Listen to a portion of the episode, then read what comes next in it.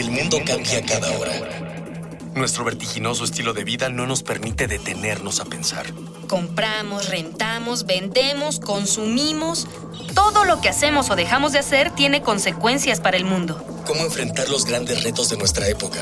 ¿Cómo reducir nuestro impacto en el ambiente?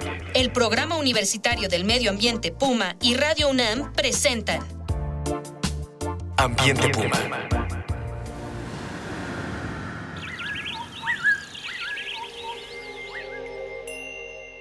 Muy buenas, ¿cómo está usted? Soy Mireya Imas, directora del Programa Universitario de Estrategias para la Sustentabilidad, el PUES, y le doy la bienvenida a este espacio de Ambiente Puma, voces, ideas y acciones sustentables. Y bueno, pues vamos a seguir tratando sobre temas ambientales y tratando sobre temas del desarrollo sustentable, que es hoy nuestra nueva encomienda. Así pues, vamos a hablar de lo alternativo, pero no nos vamos a referir a un género musical de moda, sino al cambio de hábitos y valores en el consumo, así como el surgimiento de espacios que desde una mirada del bien común, de la sustentabilidad y la generación colectiva de soluciones, buscan beneficiar a los productores locales para disminuir así, por un lado, el impacto ambiental de lo que consumimos, pero también por el otro, para apoyar a estos grupos de productores que se están arriesgando a lo alternativo. Y por eso hoy queremos que nos acompañen al mercado alternativo de Tlalpan. Están hoy con nosotros en cabina dos personas del grupo de jóvenes que están organizando el mercado alternativo de Tlalpan precisamente y ellos son Jorge Liber Saltijeral. Muchísimas gracias por estar aquí con nosotros, Jorge. Gracias, Mireya.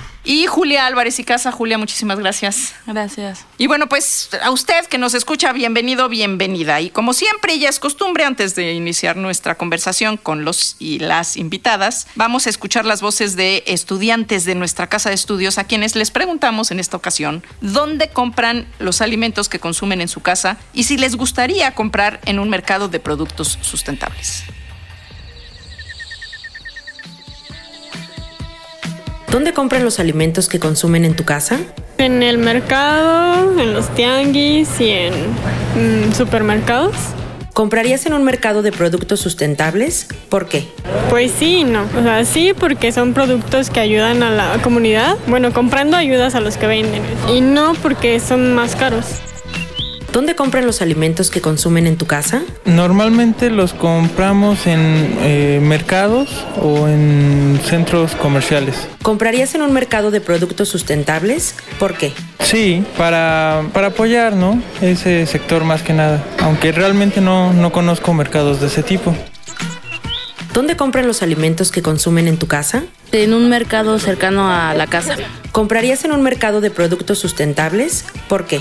Por una parte sí, porque apoyas a la gente que hace esto, este, porque le, le agregan un poco más de esfuerzo, pero por una parte no porque es más caro. Hemos notado que es algo más caro.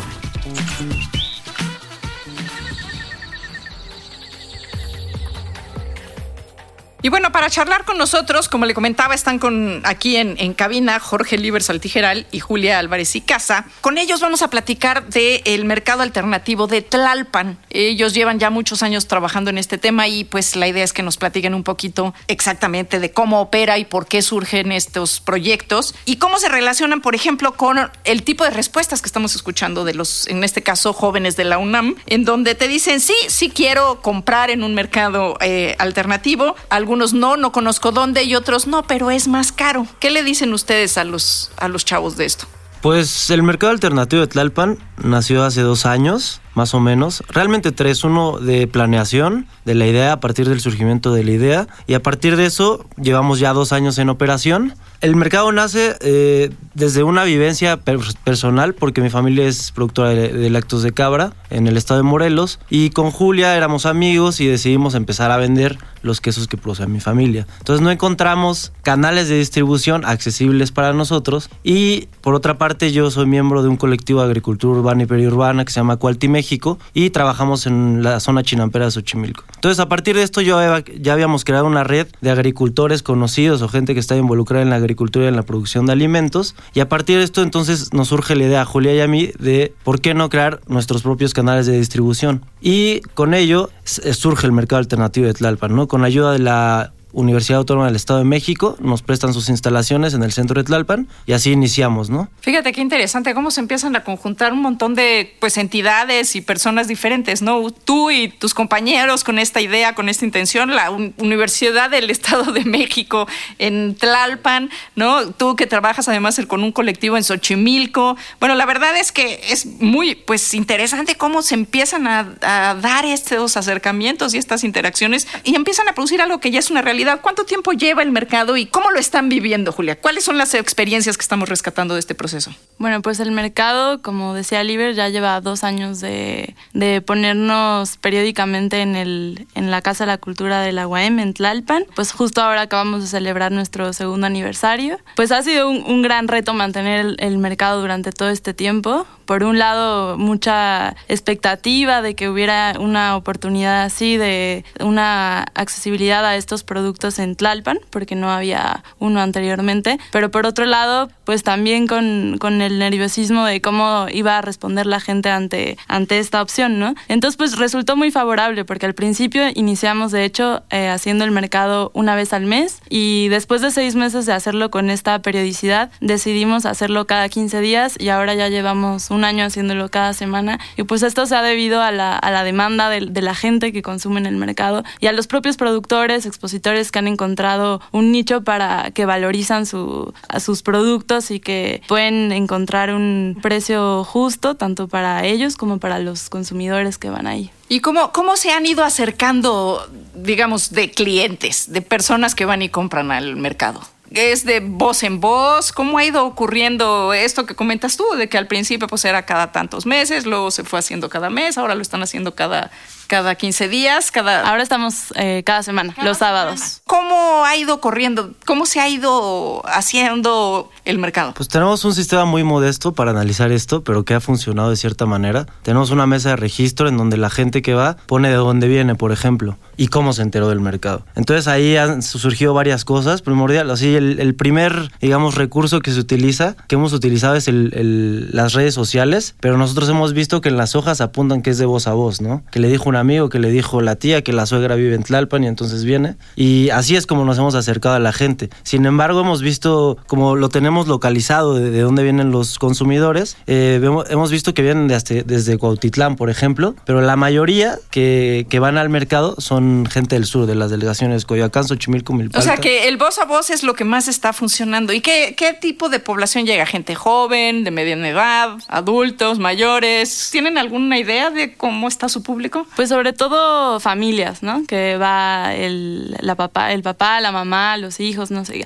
Además es, es, muy interesante porque es un espacio en donde se crea comunidad, o sea, en el sentido de que la gente va ahí a hacer sus, sus compras, a darse el tiempo de platicar con los productores, entender pues por qué está pagando lo que está pagando, de dónde, cómo se produce, tal. O sea, la gente se da el tiempo para, para dialogar con el otro y también uno se encuentra pues con vecinos que ni siquiera sabía que, que vivían aquí porque pues esas redes de comunicación se han perdido en tanto que vamos al súper a hacer mercado lo más rápido posible en una hora en la que no hay ninguna constancia. Entonces ahí pues es un, espacio en donde se encuentran, pues yo diría sobre todo familias, pero también jóvenes, también hay, pues muy cercano al, centro de Tlalpan hay algunos asilos, entonces también es un, un paseo para los viejitos, pero yo creo que es muy diverso el público y, como también tenemos la opción de actividades culturales, entonces pues depende un poco de, la gente, de la agenda que tengamos en el día, un poco cómo es el flujo del, mercado. Mira qué interesante, o sea, no solo vas al mercado, tienes la oportunidad de dialogar con tu marchante, sino que o marchanta,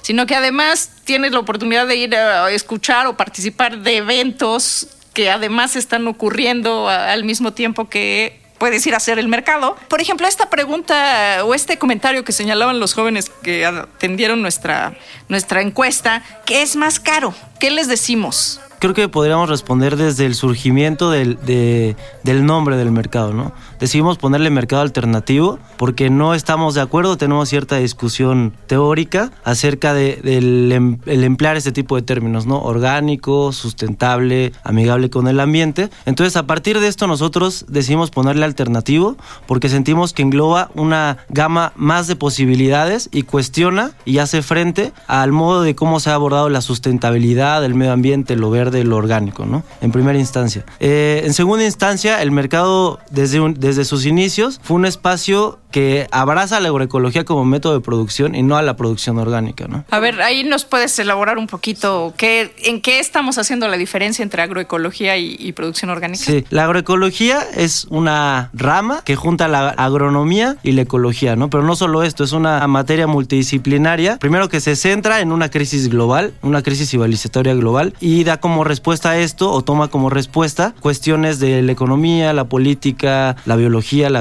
agronomía. Entonces, ahí es como hacemos la diferenciación porque el orgánico está como muy sesgado solamente como a un uso de, ciertos términos, ¿no? Y ahí se queda, no hay una crítica del por qué eh, estamos inmersos en esta crisis, ¿no? No hay, no hay una crítica para nada. Y desde la agroecología se trata de plantear que esas problemáticas ecológicas tienen un origen y el origen es, es primordialmente político, de modo de organización, de un modo civilizatorio de desarrollo. Entonces es ahí en donde nosotros nos cuestionamos y decimos no se va a llamar orgánico, se va a llamar alternativo. Ahorita vamos a seguir, vamos a seguir este, con esta charla. Nada más le queremos recordar que nos pueden enviar sus comentarios, sus dudas y sus sugerencias. Ya sabe, como siempre, en el Twitter, en arroba pues.unam, en el Facebook, en sustentabilidad UNAM, en el correo electrónico en info pues.unam.mx. Y recuerde que este espacio lo estamos construyendo entre todas y todos. El día de hoy tenemos dos ejemplares del libro Identidad a través de la cultura alimentaria para las tres primeras personas que nos digan vía Twitter cuáles son los tres pasos para ser un consumidor responsable. Entonces, bueno, les recuerdo, tres ejemplares del libro Identidad a través de la cultura alimentaria. Si usted se comunica con nosotros y nos dice cuáles son los tres pasos para ser un consumidor responsable. Y seguimos aquí con Jorge Liber Saltigeral y Julia Álvarez y Casa hablando sobre el mercado alternativo de Tlalpan. Ya estábamos hablando sobre agroecología. Jorge, Julia. Sí, así es. Bueno, como te decía Mirella, ah, bueno, ahorita lo vimos en, por ejemplo, en, la cápsula que acaba de pasar. O sea, la gente responde a que es muy caro, ¿no? Y casi por antonomasia el orgánico es bueno, ¿no? Es responsable con el ambiente, pero eso no es así en todos los casos. Si vemos los anaqueles de los supermercados, de la comercial del Superama, ya hasta tienen sus secciones de orgánicos, ¿no? Pero realmente hay una revalorización, por ejemplo, del trabajo del productor. Creemos que no, porque ni siquiera le dan un crédito al productor. Y eso es algo, por ejemplo, en el, en el que el mercado nos hemos esforzado mucho. Tratamos de darle identidad al alimento, además de, territorializar el alimento, ¿no? Y de, y de ligar el alimento con las personas que los producen, ¿no? Que es un poco lo que tenemos perdido ya en, en los mercados, en los supermercados, ¿no? No hay este contacto con quien produce, no sabemos lo que cuesta, si la cosecha se perdió, si no se perdió, si tuvieron problemas, si no hubo problemas, y estamos un poco como lejos eh, de hecho, hay, hay varios estudios que analizan la relación de los niños y las niñas con los productos que están consumiendo. No saben de dónde vienen los pollos, no saben de dónde vienen las frutas, no saben de dónde vienen las verduras, piensan que vienen de los anaqueles de los supers. Claro, eso, eso que dices, ya para a nosotros nos interesa mucho, ¿no? Como, como ponerle un nombre, una identidad a la lechuga que nos comemos en la ensalada todos los días, al queso. O sea, ¿quién está detrás? ¿Por qué estoy pagando lo que estoy pagando? Y todo tiene que ver con los, con los procesos de, de producción y también con los procesos de comercialización. Y justo por ello hacemos, además del, de la actividad del mercado todos los sábados, hacemos visitas a los sitios de producción de donde vienen los productos que se venden en el mercado. Entonces la idea es hacer un acercamiento campo-ciudad entre la gente que va al mercado a comprar todos los sábados y los productores que venden. Entonces son, son dinámicas muy interesantes, han sido visitas súper interesantes y de verdad eh, nosotros como organizadores, los productores, los consumidores nos quedamos con una impresión absolutamente diferente de lo que comemos cuando vamos a estos sitios. Cuando uno conoce, pues se identifica o no, pero lo importante y el primer paso para saberlo es conocer. Y bueno, hemos llegado al final del programa de hoy y pues le agradezco muchísimo la presencia en este estudio a Jorge Liber Saltijeral. Muchísimas gracias, Jorge. Gracias. Julia Álvarez y Casa. Julia, muchísimas gracias. Gracias, Milla. Y bueno, por supuesto, y como siempre, agradezco la presencia de Miguel Alvarado en los controles y en la producción y a todo el equipo de educación ambiental y comunicación del Programa Universitario de Estrategias para la Sustentabilidad, Jorge Castellanos, Libertad Segura, Dalia Ayala y Mar Yoli González. Esto fue una coproducción de Radio UNAM y el Programa Universitario de Estrategias para la Sustentabilidad con apoyo de la Dirección General de Divulgación de la Ciencia. Y le invito a que nos acompañe en la segunda parte de esta emisión para seguir hablando de esta alternativa de consumo, pues seguiremos aquí reuniendo ideas, voces y acciones sustentables, aquí en Ambiente Puma. Una pequeña acción. Un cambio de actitud. Nuevos hábitos. Y nuevas formas de entender y relacionarnos con el mundo. Paso a paso. Aportamos un granito de arena. Para construirnos un futuro. El Programa Universitario del Medio Ambiente Puma y Radio UNAM presentaron Ambiente Puma.